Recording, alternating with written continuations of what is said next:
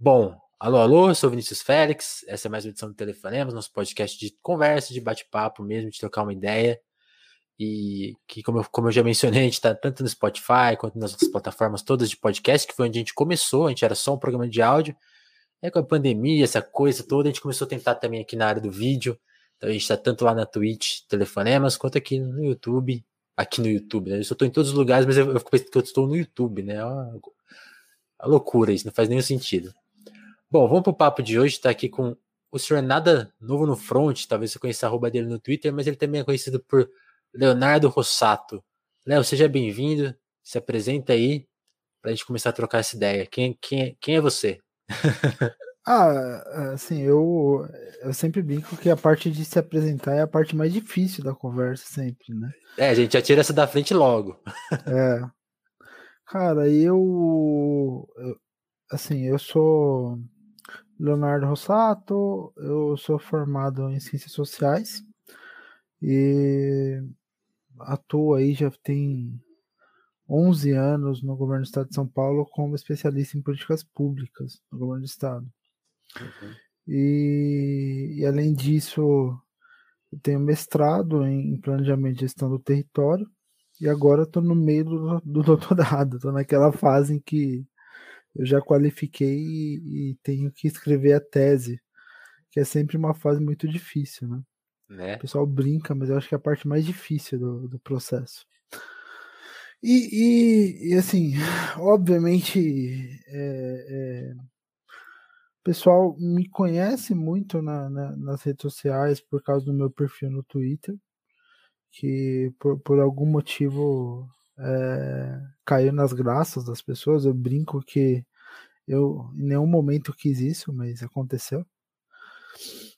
E, e, e, é um perfil que, que, na verdade, ele tem uma origem meio, até meio chata, assim, porque eu tinha um perfil pessoal, depois eu, eu fechei o perfil, perfil pessoal e tal, e e eu resolvi voltar como anônimo, até por questões assim, que assim, como eu sempre fazia comentários sobre política, Tava tinha, dando ruim. É, tinha alguns casos assim de é, de gente que tava de olho, sabe? Essas coisas assim, bem rasteiras mesmo. Saquei. E, e, e eu voltei como anônimo e, e e na contramão, porque eu acho que eu, eu devia estar anônimo agora nesse governo Bolsonaro.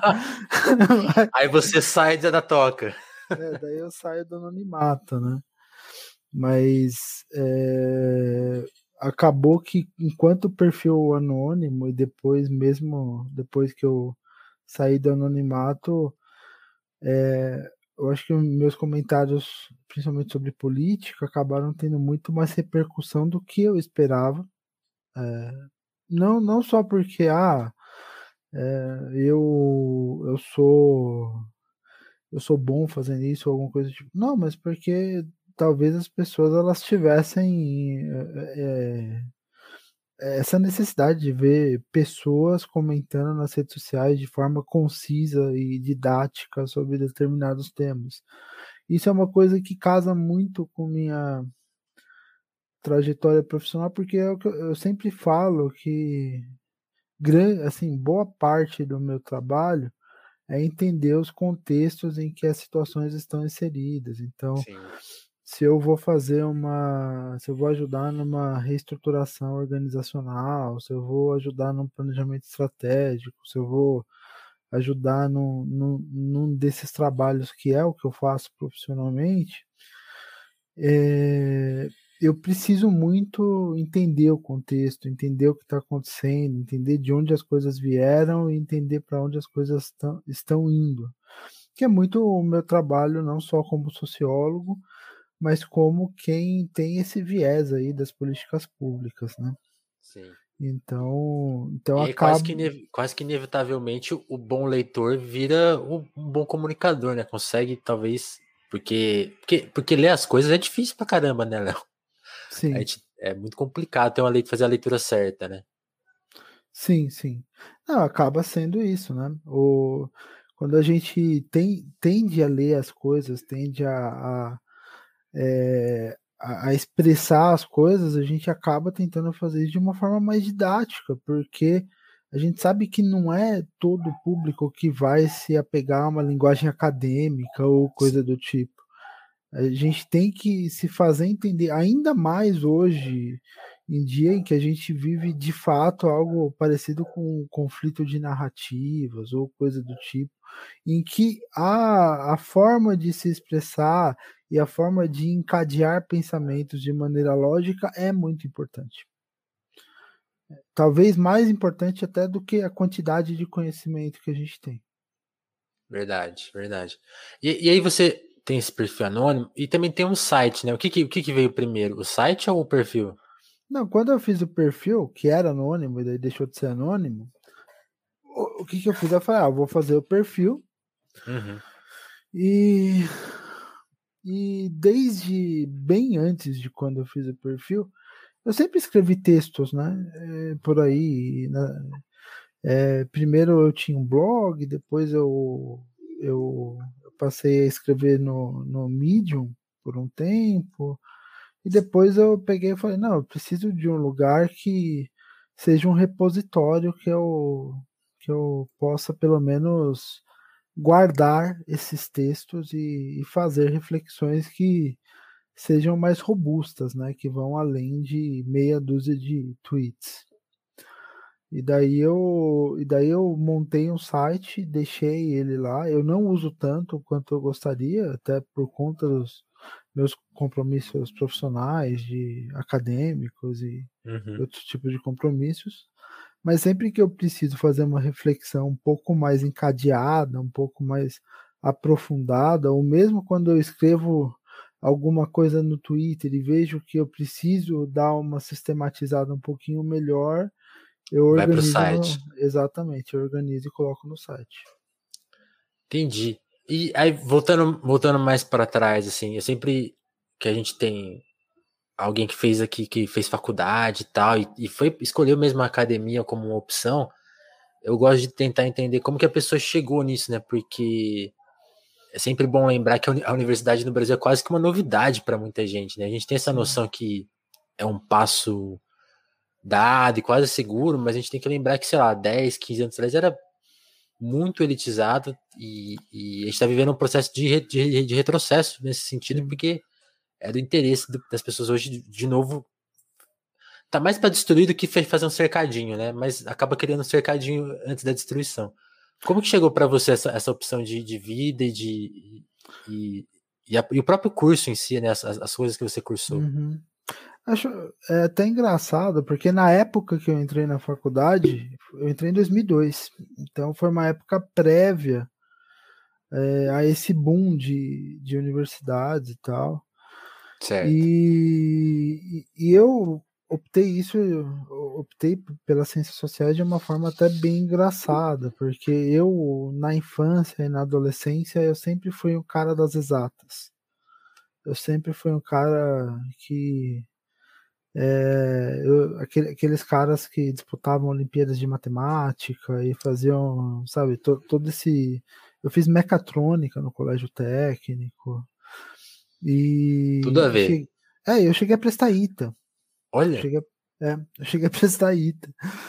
E, e, só que eu não eu, eu não entrei porque eu prestei como treineiro e assim eu acho que mas você teria passado não, porque eu tirei o mínimo da prova. Acho que era 40% o mínimo e tal.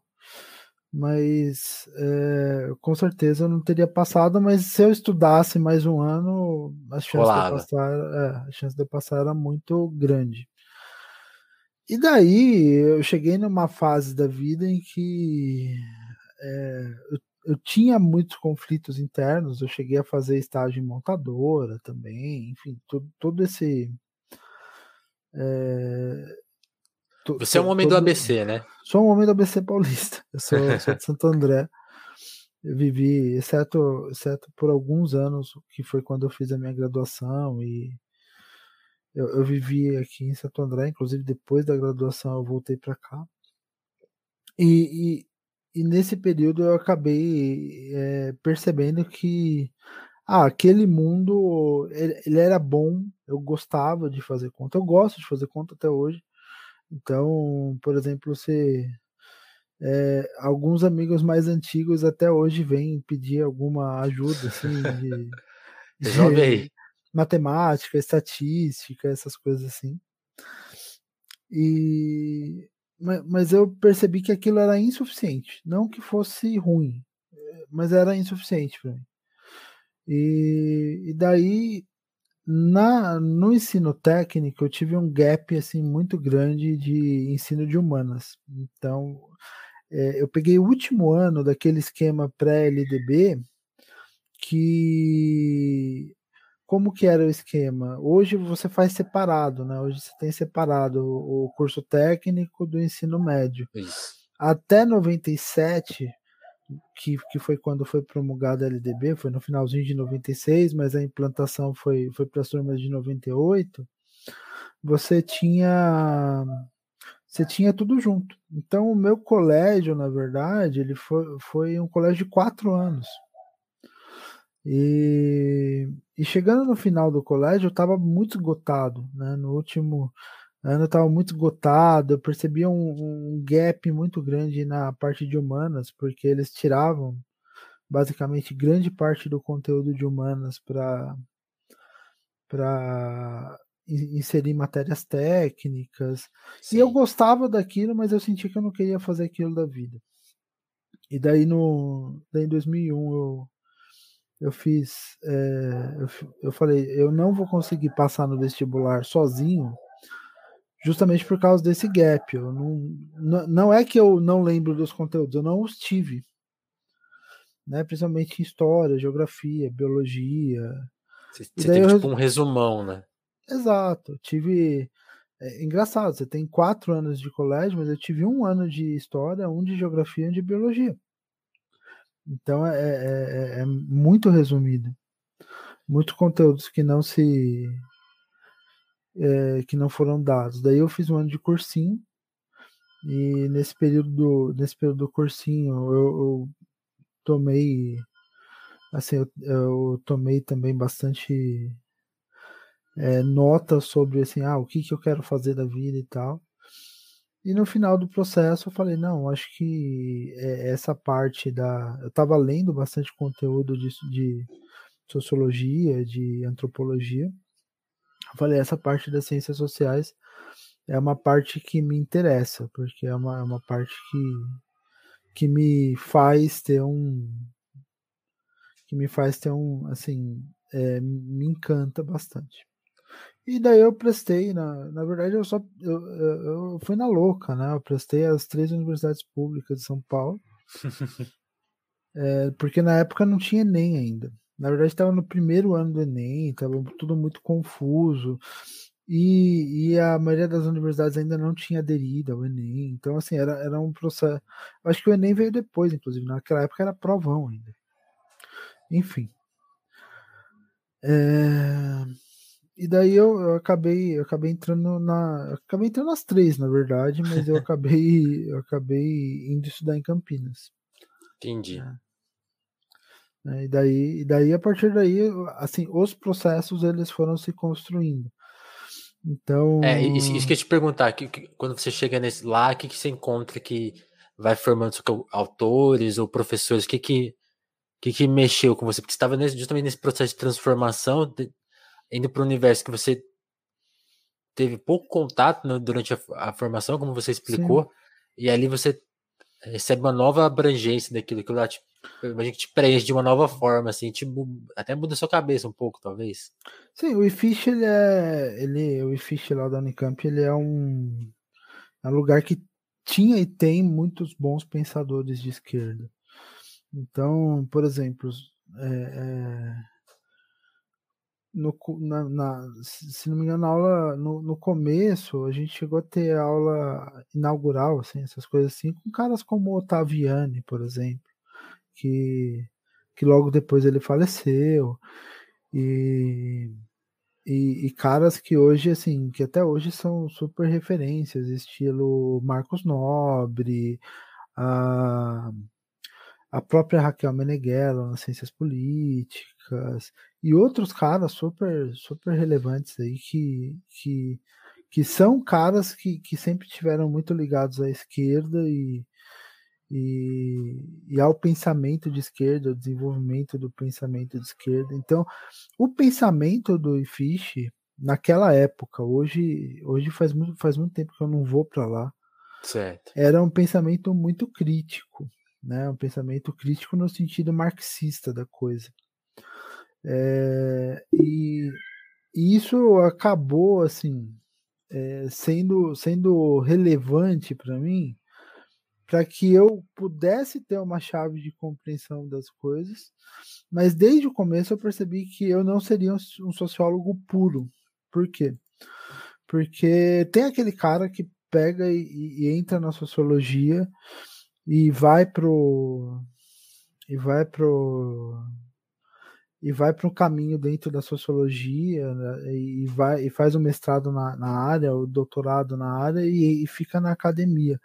Mas eu sempre tive uma abordagem muito muito interdisciplinar, mesmo com todas aquelas é, aquelas coisas de jovem, né? Porque assim, quando você é jovem, você bate a cabeça aqui, bate a cabeça ali e, e até descobrir o que você quer mas tinha umas coisas que estavam bem claras para mim. Então, por exemplo, eu, eu lembro que na, eu tive até problema para completar meus créditos na, na Unicamp quando eu terminei a, a, graduação.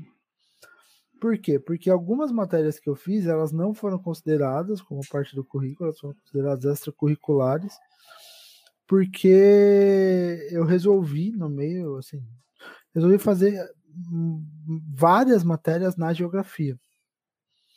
E as matérias da, da geografia, como era ciências da Terra, não eram ciências humanas na época que era considerado no currículo, eles não.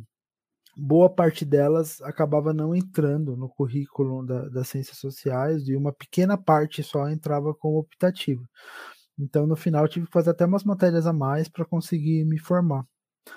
Mas geografia sempre foi uma, uma parte que, que me encantou muito. Então, então, eu, eu, acabei fazendo boas matérias ali no, no, no IG da, da Unicamp, né? O Instituto de Geografia lá em Ciências da Terra, que tinha lá os cursos de Geografia e Geologia. Eu acabei fazendo algumas matérias lá, acabei montando ali um, um background bacana e, e, e um conhecimento que seria muito útil para mim depois.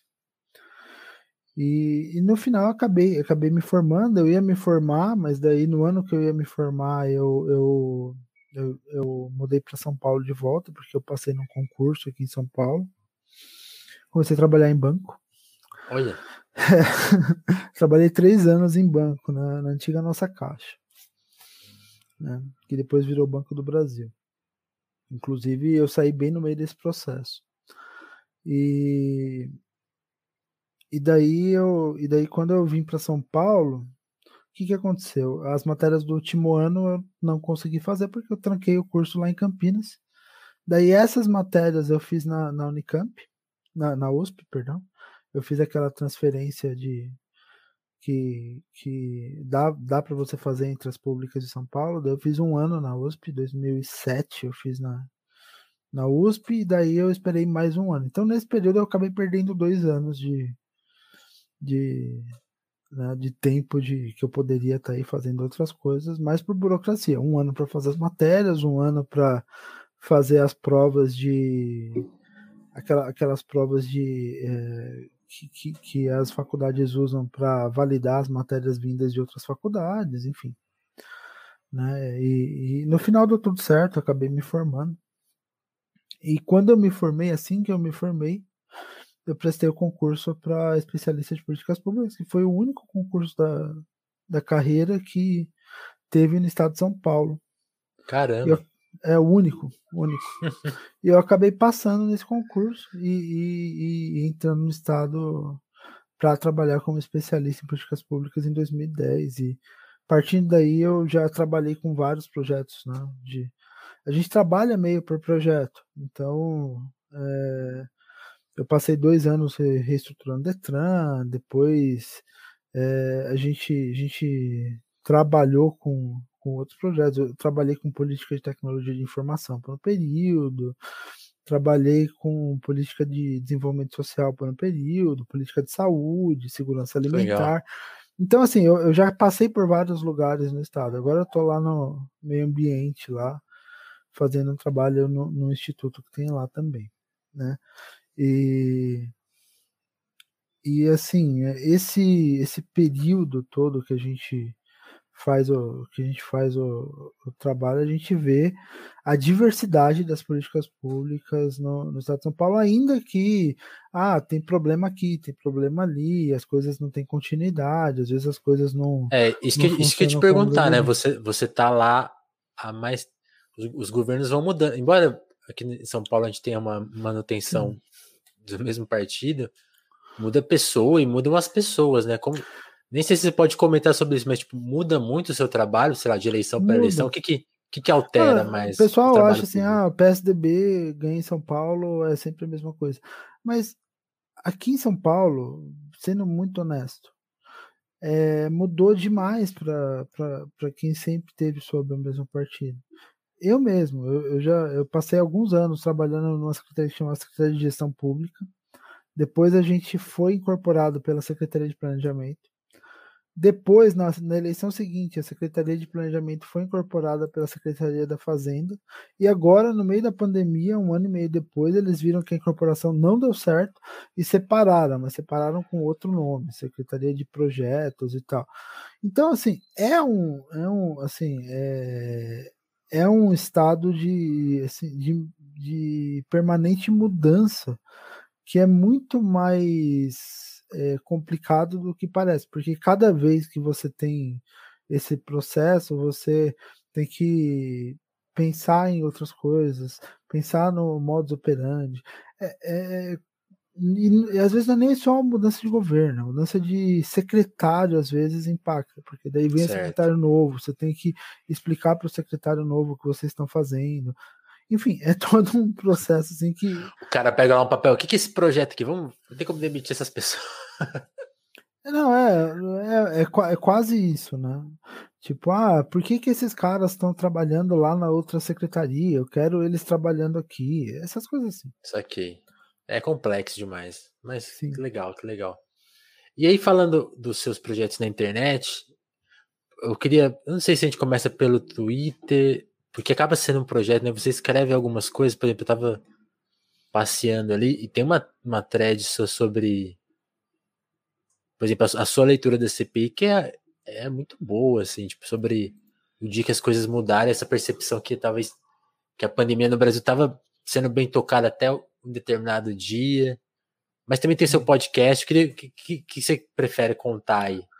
Ah, eu acho que assim, uma, uma coisa de cada vez, né? Eu acho que então, então conta um pouco do é. podcast, como que ele começou? Ah, é, o, o, podcast. o que, que vocês abordam lá? Basicamente, assim, é, lá em. Antes do Bolsonaro, agora tá bastante óbvio, mas lá para 2016, 2017, quem é, é assim, quem estava dentro das igrejas evangélicas e tinha um viés mais progressista, sentia o crescimento de um burburinho ultraconservador ou coisa do, do tipo.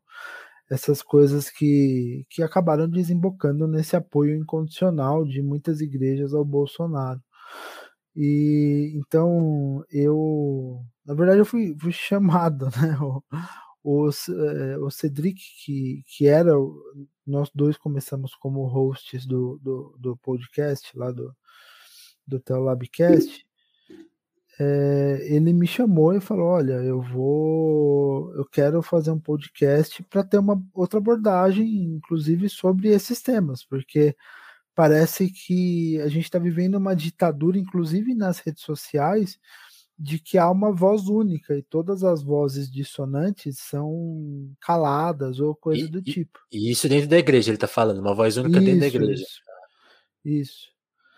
E daí a gente resolveu tocar um podcast que falasse um pouco de ciência e de fé nesse viés mais crítico, nesse viés mais é, assim não dá para a gente pegar e simplesmente achar que é, é, as, as coisas é, são, são aquela história simples que te contam na igreja. As pessoas elas vão ter conflito e elas vão querer de alguma maneira encadear a sua, a sua fé com, com o que elas enxergam todos os dias na sociedade, com o que elas pegam e, e, e veem, as, e veem no jornal, veem na sua faculdade, veem, é, veem na, na, nas notícias, veem em todos os lugares. Elas vão querer encadear, então isso precisa fazer sentido. E para muita gente não estava mais fazendo sentido, porque é, a gente vê até hoje isso, né? Parecem dois mundos paralelos. A igreja tem uma história própria, uma cosmogonia própria, né? Uma história de não só criação do mundo, mas é uma, uma história de pro, possíveis problemas e possíveis soluções que vão desembocar no final, como, como se fosse um, um, uma como se fosse um, um grande filme ou série em andamento e que todos os membros ali fazem parte. E essa história não batia com o que acontecia do lado de fora. Certo. Então havia uma, havia uma separação e a gente estava vendo indícios de que nós teríamos problemas por conta disso, porque esse grupo que era totalmente descolado da realidade, da ciência, da, é, do mundo, ele queria ter um projeto de poder e ter pa participação política também. E até que daí nós, nós começamos o podcast, fizemos um ano de podcast, começamos em 2017, fizemos 2018, daí o Bolsonaro foi eleito. Caramba. E, e daí quando o Bolsonaro foi eleito, essas ideias todas elas se tornaram um projeto de poder. E hoje a gente vê esse projeto de poder é, apartado da ciência e tal, gerando consequências práticas. Por quê? Porque tudo isso que a gente vê de negacionismo da pandemia. Já estava lá, né? No fundo já estava lá. Né? A gente fala que assim, o Bolsonaro fala que, que coronavírus se se cura com cloroquina ou com prolaxon, sei lá, o nome dos ivermectina e tal, não sei o quê, né? E fica cada semana propagandeando um remédio novo, mas dentro das igrejas até hoje, muita gente fala e faz é, que coronavírus se cura com oração. E assim, nada contra as orações e, e nada contra que é, é a, a, disciplina espiritual das pessoas. Eu venho de um berço evangélico, a minha família também. Cada coisa é, é uma coisa, né? Mas é, cada coisa é uma coisa. Isso não autoriza ninguém a, a questionar e a, e a rifar a ciência em nome de um de, um, de algo sobrenatural que é, normalmente, que assim, que não tem nenhuma garantia de que vai dar certo, estatisticamente não vai dar certo. Né? Então, assim, a gente viu esse movimento crescer, esse movimento que já estava sendo gestado aí desde 2010, pelo menos, mas que, que dava indícios aqui e ali, né? Caras como Marco Feliciano ganhando protagonismo ainda no governo Dilma, aquele. Quem lembra, né? É, aquele processo de impeachment que, que aconteceu entre 2015 e 2016, com os, com os evangélicos tendo protagonismo, inclusive na pessoa do Eduardo Cunha. E, então, Jesus.com, né? É o site dele lá. Algo assim, Exato. algo assim. Não, ele tinha, um, ele tinha, ele tinha um monte de domínio, né? É, ele tinha um monte de domínio. Enfim, e daí você. E daí assim, a gente montou esse projeto, o Cedric e eu, para começar a falar um pouco disso. E daí a Samantha veio junto. Legal. Né? O, o Cedric ele é químico, eu sou sociólogo e a Samantha é meteorologista.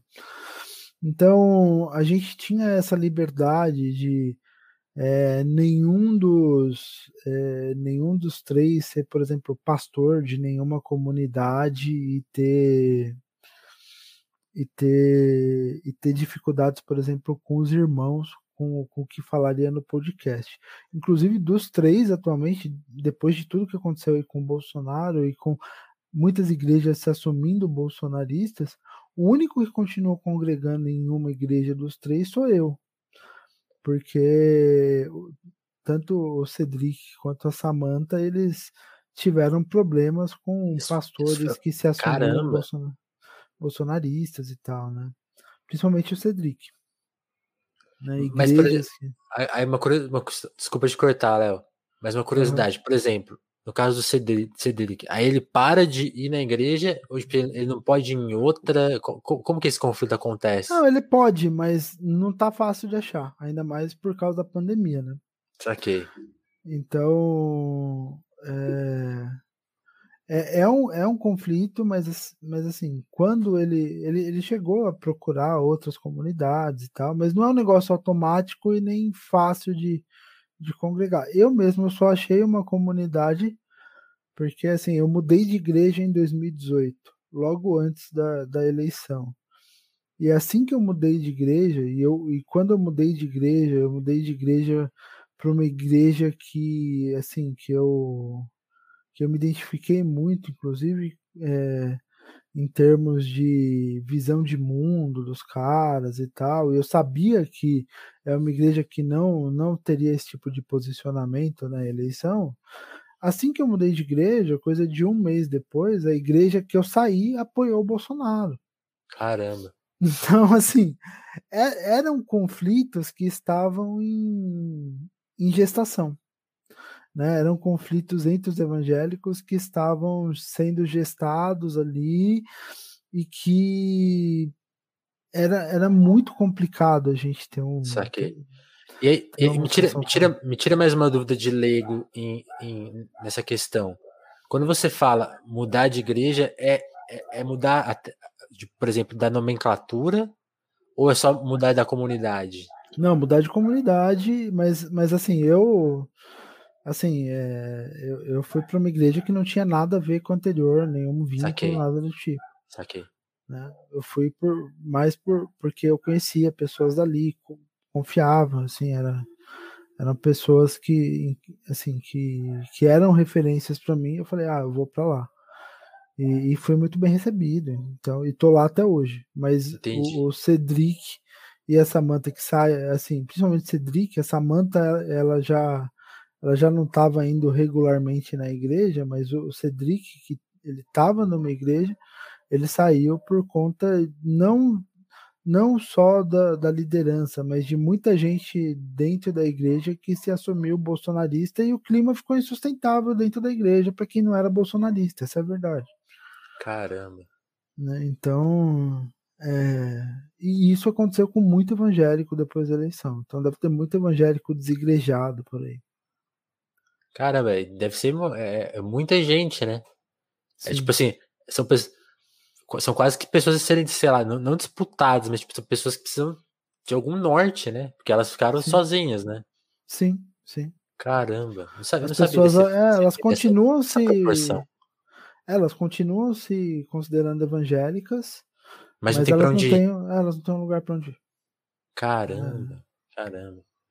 E aí, uma coisa assim, aí de novo, vai uma dúvida de leigo, assim, porque eu, eu nunca frequentei, eu, eu tenho uma, uma origem mais católica, então a gente ouve muito mito, né, muita Sim. coisa enviesada, né, tem sempre essa dificuldade, tipo, ah, o que que acontece, o que que as, o que as pessoas pensam, por que que, que, que tem essa parte, ainda mais com, com essa rivalidade, né, porque há, há um tempo atrás a igreja católica tinha mais gente, aí foi perdendo fiéis para então tem, tem tipo, coisas que a gente ouve são enviesadas porque tem tipo uma disputa acontecendo por pessoas, né? E aí, uma coisa que a gente ouve, assim, aí você pode desmentir e, e explicar também, é que, por exemplo, uma coisa que teria atraído as, a, alguns fiéis para o campo evangélico é que algumas igrejas evangélicas, especificamente, pensam de um viés já quase neoliberal da coisa. Então, é a prosperidade, o dinheiro, e isso teria atraído fiéis e, e, e, também eles teriam lidado melhor com essa essa crise que tem que tem das pessoas então as pessoas sofrem agora nesse mundo moderno não pela falta de, de, de coisas mais é, metafísicas, mas pelo ah, o carro, a casa, que são coisas muito reais, mas até não a casa como um, um, bem, mas como um luxo, né? Então, uhum. ah, eu quero uma casa uhum. maior, né? Quero ter mais dinheiro, não, não o básico. Não estou falando dessa. E isso teria atrás das pessoas. E aí, como nada funciona sozinho, lógico que quando as pessoas vão para lugares que estão é, conjugando essa coisa, aí encontra coisas como a comunidade, uma, uma certa proteção social. Estou fazendo aqui uma confusão porque a minha leitura é realmente muito confusa e, e muito, e, como eu te falei, acho que tem muita coisa enviesada aí nessa, nessa leitura. Como que você encara é, tanto essa leitura enviesada que você deve ouvir de muitas pessoas, é, não, não com o meu tom, mas com um tom de quase acusação, e o que você acha que realmente aconteceu? Assim, o que, que operou essa mudança? E, e, e como, é, e, porque, e, como, é, como esse conflito também existe dentro da, da igreja, tipo, de pessoas usarem a religião de uma forma que hum. nem quem está lá dentro concorda, que dá no bolsonarismo, mas também já tem, imagino que tenha outros conflitos, né? Sim.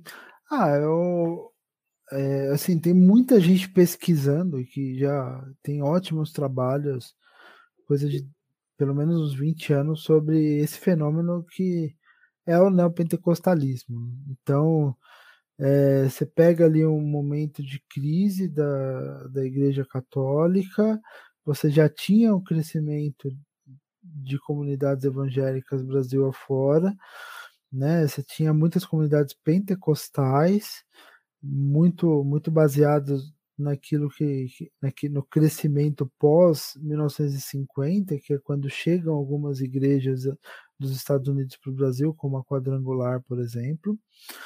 E daí, no, no final dos anos 70, início dos anos 80, também vem dos Estados Unidos isso que a gente chama de teologia da palavra da fé. Né? Ou aqui no Brasil veio, veio como teologia da prosperidade, né? que é, uma, é uma, é um tipo de teologia muito é, baseada na, no poder da palavra, na, na, na confissão positiva, na afirmação que você é, se você pode, você quer, e então a fé ela passa a ser alguma coisa feita para você conquistar coisas, porque afinal, se a palavra tem poder, você vai usar o poder para se beneficiar. Uhum. E, e, essa foi a lógica de igrejas como a Universal, Renascer em Cristo, a própria Internacional da Graça da R.R. Soares, depois veio a Mundial do Poder de Deus e mais um monte de igrejas neopentecostais inclusive um monte de igrejas pequenininhas e independentes que tem aí Brasil afora, que reúnem boa parte da, da, das membresias aí de, de igrejas pentecostais ou, ou não pentecostais. Então são, são igrejas que institucionalmente elas são centradas na figura de um grande líder, elas têm essa lógica da prosperidade, essa lógica do conquistar, e daí ela recupera, assim, ela, ela não só recupera, mas ela leva para outro nível aquela história de aquela história calvinista lá que foi falada pelo Weber de que é, você ter o, o, assim o Weber ele, ele falava que você se você trabalhasse e, e tivesse um bom fruto do seu trabalho era compro, de alguma forma comprobatório da bênção de Deus mas que você não poderia ostentar o fruto desse trabalho. Enfim, né, teria que viver de maneira diligente, que, que era um pouco a mentalidade do calvinismo ali no final do século XIX. E daí chega nisso daí, nesse momento, né, os neopentecostais, eles acreditam no ostentar como comprobatório da fé. Então, se você tem um bom carro, se você tem uma boa casa, se você enriqueceu depois que chegou na igreja, é porque Deus te abençoou. Então, isso indica que você tem fé. Então, tá. Não teria mais por que assim, esconder. Exato. Então, a fé, que antes era um negócio que era voltado para o sobrenatural e para o e pós-vida, muitas vezes, ela passou a ser voltada para as conquistas financeiras desse mundo. Então, é um modelo de fé que, que é muito coincidente com o modelo neoliberal, porque ambas as, é, ambos os modelos, tanto essa, essa fé voltada à teologia da prosperidade, quanto o neoliberalismo, eles premiam a, a capacidade individual de conquistar, de, de, de ganhar as coisas, com pouca preocupação sobre, é, social, com pouca preocupação é, sobre quem fica para trás nessa corrida aí. Então, os, ao, ao vencedor as batatas. Sim. Então, alô, alô Machado de Assis. É. é então... Mas, mas, Léo, aí eu fiquei uma curiosidade, não sei, não sei nem se você tem resposta para essa pergunta. É... Essa, essas, essas essa turma mais mainstream, como que você citou, que são donos de televisão, tem seus programas de TV, são donos de canais de televisão em alguns casos, né? E que tem essas, essas, essas maiores. Como que eles lidam? Assim, eles são hoje eles estão todos posicionados com o Bolsonaro, né? Votaram e tal. E acho que ainda mantém, até onde, até onde eu sei. É... Como eles lidam, a gente tá falando dessa questão neoliberal, como eles lidam com uma coisa que é inerente aí, que é assim, nem todo mundo alcança esses resultados, né? E aí, como que, como que eles lidam com essa contradição? Tipo, porque a pessoa tá lá, ela tá se achando e ela não alcança os resultados que algumas pessoas da própria comunidade estão alcançando. Como que eles, você sabe como eles trabalham com essa Sim. contradição? É, tem, du tem duas abordagens aí, né? A primeira delas, assim, é, algumas igrejas elas não se, elas, elas fazem obras sociais como proselitismo, então elas atraem essas pessoas mais pobres justamente para criar o storytelling. Então, assim, você atrai essas pessoas mais pobres, você dá a cesta básica para essas pessoas, você dá uma condição de moradia para essas pessoas. Às vezes, essas pessoas elas participam de reuniões de empreendedorismo dentro da igreja, porque essas igrejas fazem reuniões de empresários do tipo, é, até aconselhamento. Existem redes de aconselhamento de empreendedorismo dentro dessas igrejas. E, e, daí, e daí essas pessoas elas tentam ir galgando espaços, galgando degraus socia sociais nesse sentido. No caso, e daí é a segunda abordagem, no caso de elas não conseguirem, ah, não deu certo, a pessoa está lá cinco anos na igreja e não consegue nada, não sei o que, ou, ou ela continua, assim, às vezes a pessoa fica até envergonhada de pedir ajuda, por quê? Porque o, o fracasso financeiro, assim como o sucesso financeiro é, sin, é sin, sinônimo de fé, o fracasso financeiro é sinônimo é falta, de falta né? de fé para esse pessoal. Então, muitas vezes não acontece nada. Essas pessoas que fracassam, que não conseguem, silenciam. elas elas silenciam, silenciam e saem da igreja sem falar nada para ninguém. É por isso que essas igrejas têm alta rotatividade. Igrejas como a Universal são igrejas de alta rotatividade na sua membresia. Caramba. Existem pessoas que ficam lá muito tempo, porque são as pessoas que de fato progridem e tal, e às vezes até tem uma rede de ajuda mútua que ajuda, que ajuda isso, e a pessoa vai dar testemunho lá depois. E tem as pessoas que não progridem e que são esquecidas, como acontece no neoliberalismo, inclusive. Cara. então, então é uma é, é triste, né? E daí assim é, tem todo um tem todo um processo aí de, de apagamento, né? Do, do fracasso. Então o cara que, que tem sucesso, ele vai lá falar no programa da Universal lá que ele tem uma trajetória bem sucedida, mas o cara que não tem sucesso, ninguém ouve a história dele. É, eu gostei, assim, eu, acho que eu, eu, fiquei com essa dúvida e tá, agora tá muito claro, né? Como, como que você lida com a contradição? Você ignora ela, né? Você, não, você finge que ela não existe, né? Sim.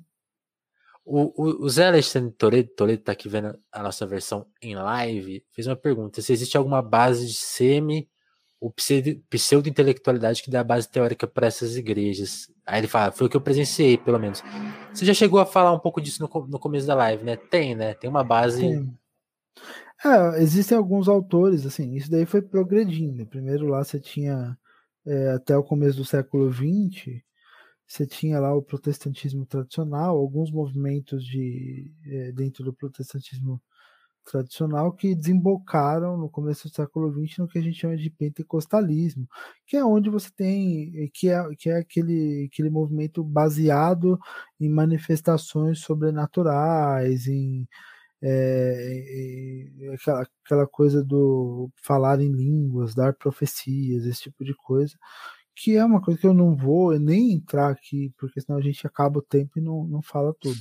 Sim. E daí depois isso daí acabou desembocando de certa maneira, porque assim, um dos grandes efeitos do pentecostalismo foi a liberação ou, o incentivo a pregadores leigos. E algo começou muito bom. Por quê? Porque por algum tempo, lá na, na própria igreja do William Seymour, que foi o cara que que começou com o pentecostalismo, você tinha inclusive é, igualdade de gênero entre homens e mulheres, inclusão racial, William Seymour era negro, e, e com o tempo isso foi se perdendo. Saquei. Mas por que que isso acontecia?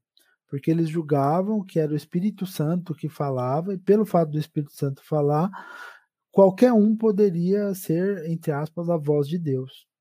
E isso fez com que o, o, o, pregador pudesse ser leigo, ele não, não precisasse necessariamente ter uma formação robusta em teologia. Certo. E assim, e o que ficou? A igualdade meio que foi sufocada com o tempo, de gênero, a igualdade racial foi sufocada com o tempo nas próprias igrejas norte-americanas, tanto que até hoje nós temos uma separação lá de igrejas americanas brancas e negras, mesmo com o fim da, segre, da, da segregação, uma separação inclusive para fins demográficos. E, e, com o tempo, o que, que, foi, o que, que foi acontecendo? O, a parte do, do pregador leigo permaneceu. E, e, esses pregadores leigos, eles começaram a criar histórias dentro disso que foram desembocar na tal da teologia da palavra da fé, que é esse, isso que eu expliquei um pouco, né? E outras coisas, né? Outros tipos de teologia, como a teologia do domínio, ou seja, você Deus e o diabo estão numa luta pelo domínio territorial dos lugares. Isso tem muito a ver com Bolsonaro hoje aqui e teologia da batalha espiritual. Então, assim, existe uma batalha espiritual em que anjos e demônios também disputam as vidas das pessoas. Então, tem toda uma série de, de referenciais teóricos que eu até brinco, parece que isso se tornou assim, um, é como se o, o, o evangélico e, e, a gente tem que falar que essa cultura neopentecostal, essa cultura de batalha espiritual e essa cultura de, de, de teologia do domínio, ela se espalhou para todas as igrejas evangélicas através da mídia, porque eram essas igrejas que tinham acesso às grandes é. corporações de mídia, e a gente viveu um tempo ali, entre os anos 80 e 90 principalmente, em que não existia internet, ou pelo menos não existia internet para todo mundo, ou grande produção de conteúdo na internet, e os evangélicos basicamente se informavam quando eles queriam ouvir um louvor, ouvir uma pregação, eles ouviam esses caras na TV e no rádio. Que aliás eu acho que é um ponto que anda muito esquecido, assim, foi, foi, foi isso é um erro, assim, que eu acho que quem quem quer falar de comunicação hoje, que é ignorar a TV aberta, né? Hoje, hoje eu moro num lugar aqui que só tem TV aberta, não tem cabo, tem internet. E a TV, TV aberta é, é, é Globo e canais de, de, de, desses caras. Tipo, não tem Sim. outras coisas, assim. Então, tipo, a, hoje as pessoas têm a internet e tal, tem essas alternativas e elas vão assim. Mas a TV, a TV, ela foi, foi venderam para os caras, né? Tipo, tudo é não, se você for Se você for ver, as únicas TVs que não passam boa parte do seu tempo transmitindo é programação Globo, né? evangélica, SBT e a Globo. Né? E, e, e a cultura, para quem tem a cultura. É, a cultura, verdade. Mas, mas fora isso, você tem lá uma grande parte do tempo. Então, assim, é uma formação de cultura que, assim, as pessoas falam, ah, isso trouxe muita gente para as igrejas da sociedade. Né? E, daí, e daí, às vezes, a gente fala, ah, mas o catolicismo não soube segurar. Muitas vezes esses católicos eram não praticantes, a pessoa só se dizia católica, ou senão a pessoa ela era católica, mas ela não tinha uma convivência diária, então ela passou tinha, a ter uma Tinha a questão da de... comunidade, né? Exatamente. E mas além disso, isso causou um, um, um impacto cultural interno enorme igrejas em que isso não era sequer admitido passaram a, a, a cantar músicas desses caras no, no, nos seus púlpitos, passaram a, a ter pregações com mensagens que esses caras às vezes baseadas né, naquilo que eles falavam e influenciavam quem ia pregar.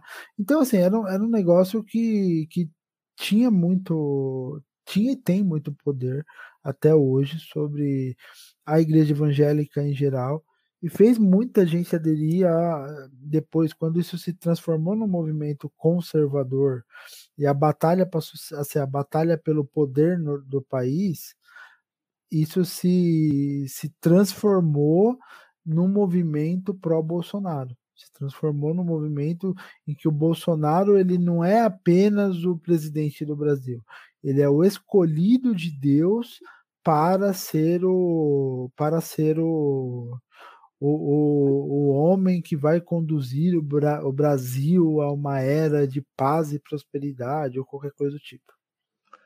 E aí, Léo, como que esse conflito você acha que ele se encaminha? Porque ele é um conflito que está na materialidade da vida mesmo. Assim, quem for para a rua vai encontrar essas, as pessoas, os discursos e esse conflito tá posto, assim. Mas aí voltando a falar de mídia, assim, quando qualquer leitura sobre o bolsonarismo e, por exemplo, 22, né, praticamente uhum. ignora essa questão, né? Parece que assim, assim, a gente sabe, os, os próprios líderes que que tocam essas comunidades que, você, que a gente está mencionando, que são maiores, são televisivas e são, são mainstream, assim, quase. Uhum. Usando, usando bem vulgarmente aí a, a palavra. É, tipo, lógico que, sei lá, se der uma louca nos caras, os caras, não, agora é Lula. Os caras vão mudar a pregação. E, e vamos tentar mexer. Eu não sei nem se as pessoas reagiriam, tipo, contra os caras, tipo, iriam pra cima deles. De tão forte que tá a coisa. Isso pode acontecer, mas assim, eu acho que se ignora esse processo e, e, e porque você até, até fez um texto assim, tipo, existe mesmo quando se fala em polarização, você tá que é uma coisa usada de uma maneira quase tola assim pela, pela grande mídia, ah, esquerda e direita, Lula, né?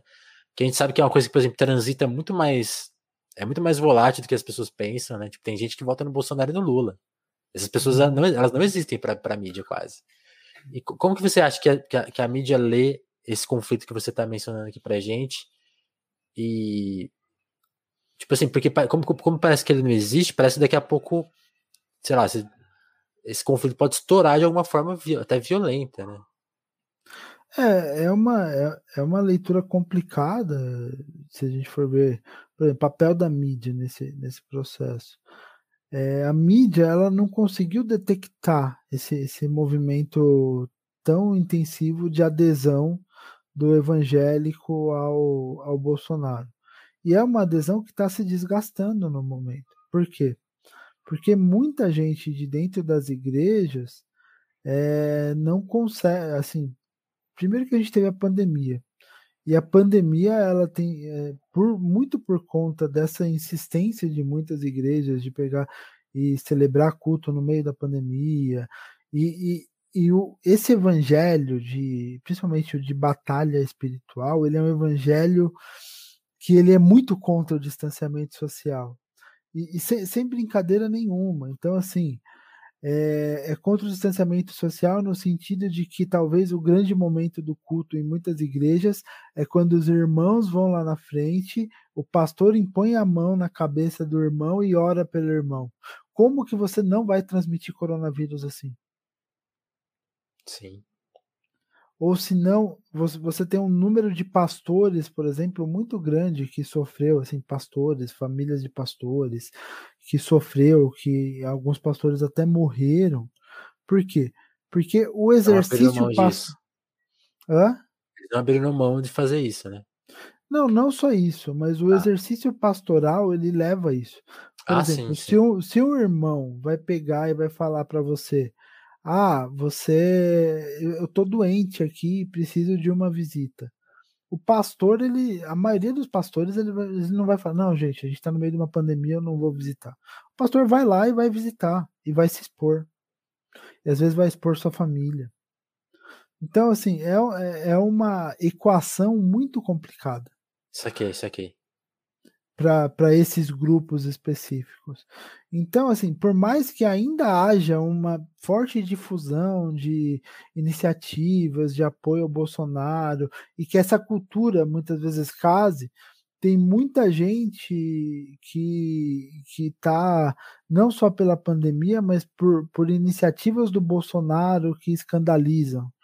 Então, é, parece besteira, mas às vezes quando o Bolsonaro fala um palavrão, tem evangélico que se escandaliza. Ou quando o Bolsonaro é, fa, fa, faz, faz uma coisa para para ofender alguém, para perseguir alguém ou qualquer coisa do tipo, sabe? Tem gente que vai que vai se escandalizando. Então, assim, hoje a gente vê que o, o, apoio, o suposto apoio ao Bolsonaro, ele existe, ele é grande, mas ele já está se erodindo nessas comunidades, especialmente pós-pandemia também, né? Sim. Porque, assim, a pandemia bagunçou muito a igreja evangélica no geral, especialmente essas grandes igrejas evangélicas que que depend, sempre dependeram, né? O culto sempre foi o espaço de celebração da igreja, mais do que a própria vida em comunidade em si. Sim, porque eh, lendo a sua análise sobre 22, aí você comentou os textos do Safato, do, até do Marcos Nobre, que eles. Porque estava se iniciando o movimento, ah, parece que o cara já perdeu, né? A gente, a, a gente, a gente até viu uma fala, assim, isso, isso foi pouco comentado, assim, se, as pessoas estavam curiosas com o antipetismo do Ciro Gomes, e aí eu li uma análise do na Piauí, acho que do. Ah, esqueci o nome do cara, do cara agora, desculpa. Mas ele, ele falando, pô, o Ciro Gomes tá fazendo isso porque ele tá apostando que ele já tá no segundo turno. Aí eu tava vendo uma entrevista do Ciro Gomes, ele, ele nunca tinha admitido isso. Aí eu, eu comprei essa análise e vim até falando, gente, o cara tá nesse, nesse, nesse modo porque ele já tá considerando o Bolsonaro carta fora do baralho.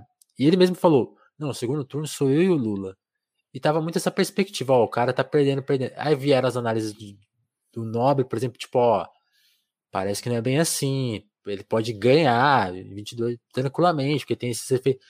E aí você até analisa, ó, essas pessoas estão ignorando o Gonzo, que é meu colega aqui do Crise, Crise, Crise, ele analisa, ó, as pessoas estão ignorando o efeito Biden, por exemplo, né, que quer chutar esses caras de alguma forma, porque o Trump acabou, gente. Vocês esquecem dessa, dessa interferência?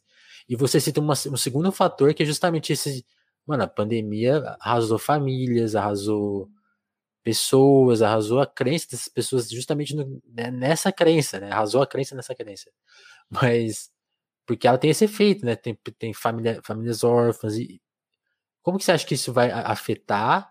E aí, de novo falando em contradição, como que as igrejas estão abordando eh, justamente essa a gente já falou de contradição aqui, mas tipo, como lidar com essas pessoas que tiveram perdas tão, tão gigantescas e você acha que elas vão conseguir remediar isso? Elas estão tentando remediar isso uhum. porque o rombo, o rombo tá aí, né? Você perde Sim. uma eleição aí, né? Falando assim friamente de eleição, já que as pessoas gostam tanto de eleição e tal, mas se perde aí, né? Sim.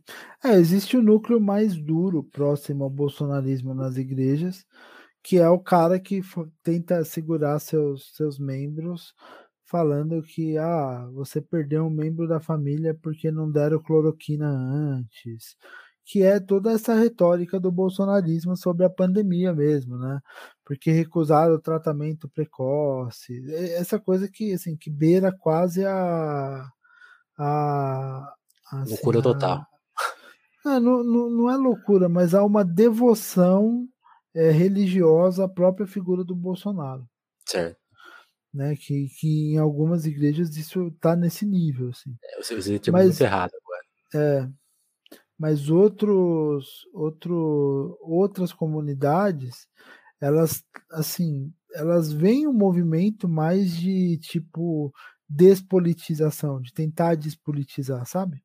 Uhum. Tipo, ah, não vamos falar de política agora. Por quê? Porque o porque assim, os posicionamentos que foram feitos antes acabaram sendo posicionamentos que foram tiro na água.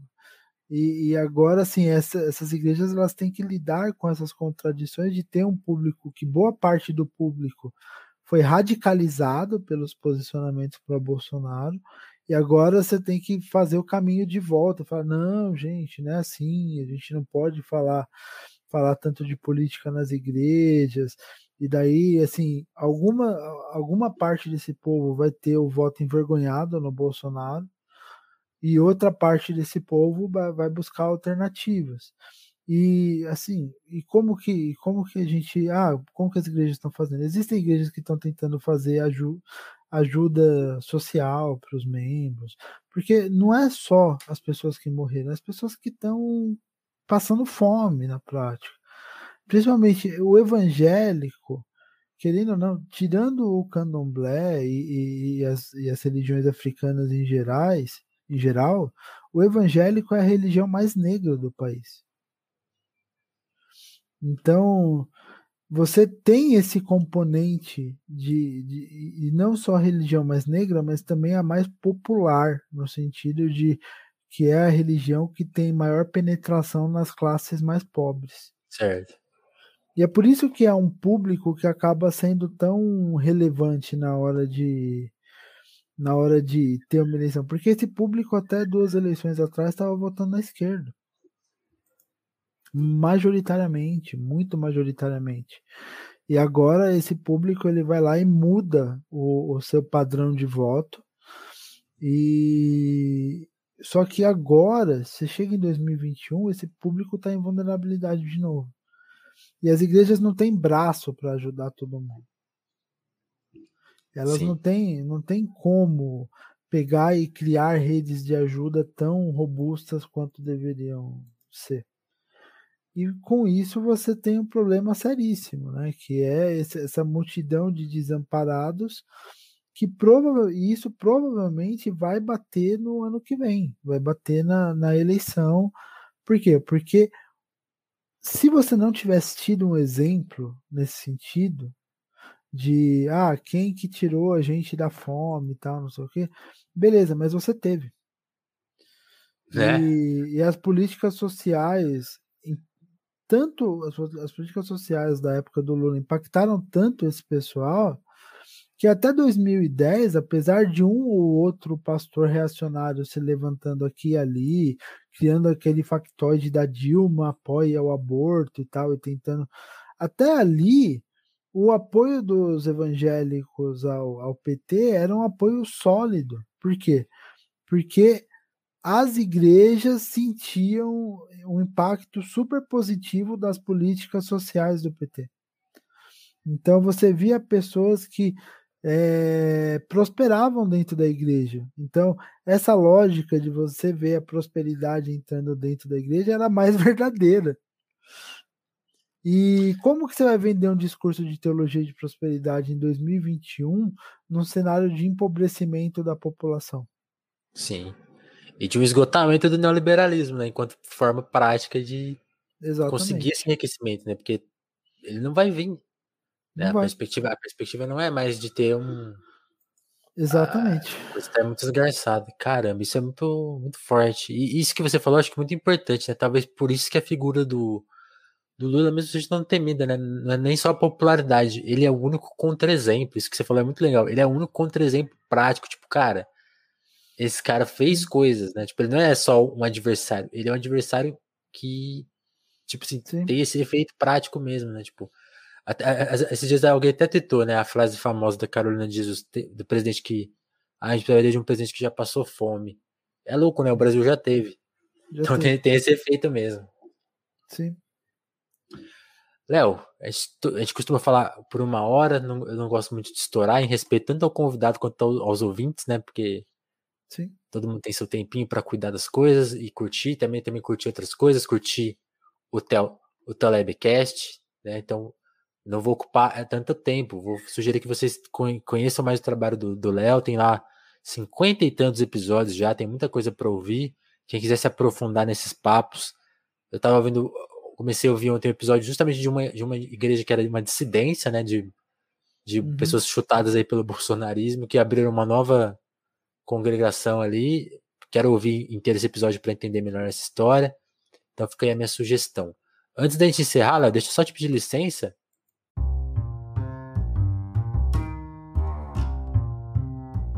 Para é, agradecer o pessoal que ajuda o Telefonemas lá no Apoia-se.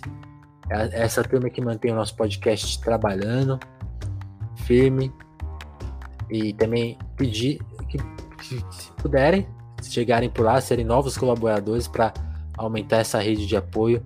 Seria incrível assim, contar com a ajuda de vocês. Se, se, você não puder, a gente sabe, a gente falou muito de crise aqui, né? Tá todo mundo numa situação muito apertada.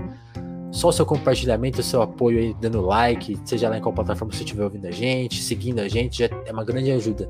Se puder mandar para um amigo, eu imagino que essa, por exemplo, por exemplo, esse episódio do do Léo, a gente falou de coisa religiosa, eu imagino que você tem algum amigo que você brigue, que você entre nesses conflitos e é uma questão tão espinhosa de se cuidar, e o Léo explicou isso tão bem que eu acho que é um episódio recomendável, não é não, Léo?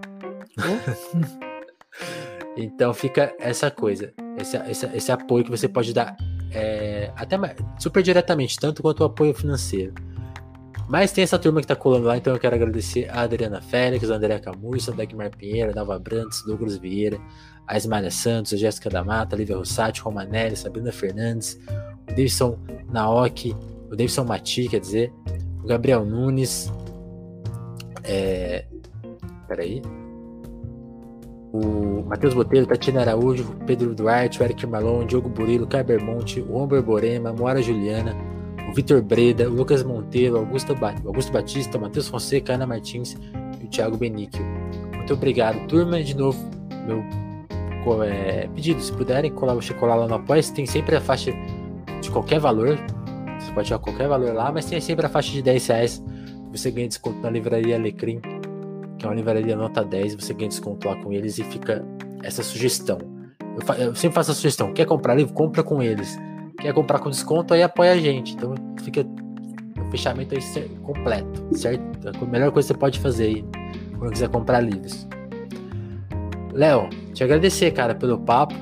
Eu acho que tem um monte de questão que ficou aberta. Eu, eu, nem imaginei que o papo ia para esse caminho, mas você mostrou um conhecimento tão legal que eu tentei tirar as minhas dúvidas mais básicas aqui com você e acho que pode ter sido uma conversa muito legal para as pessoas que estavam ouvindo também. Ó, o Zé tá agradecendo aqui, que achou demais o papo e que você é uma figura importante lá no Twitter aí. Ó.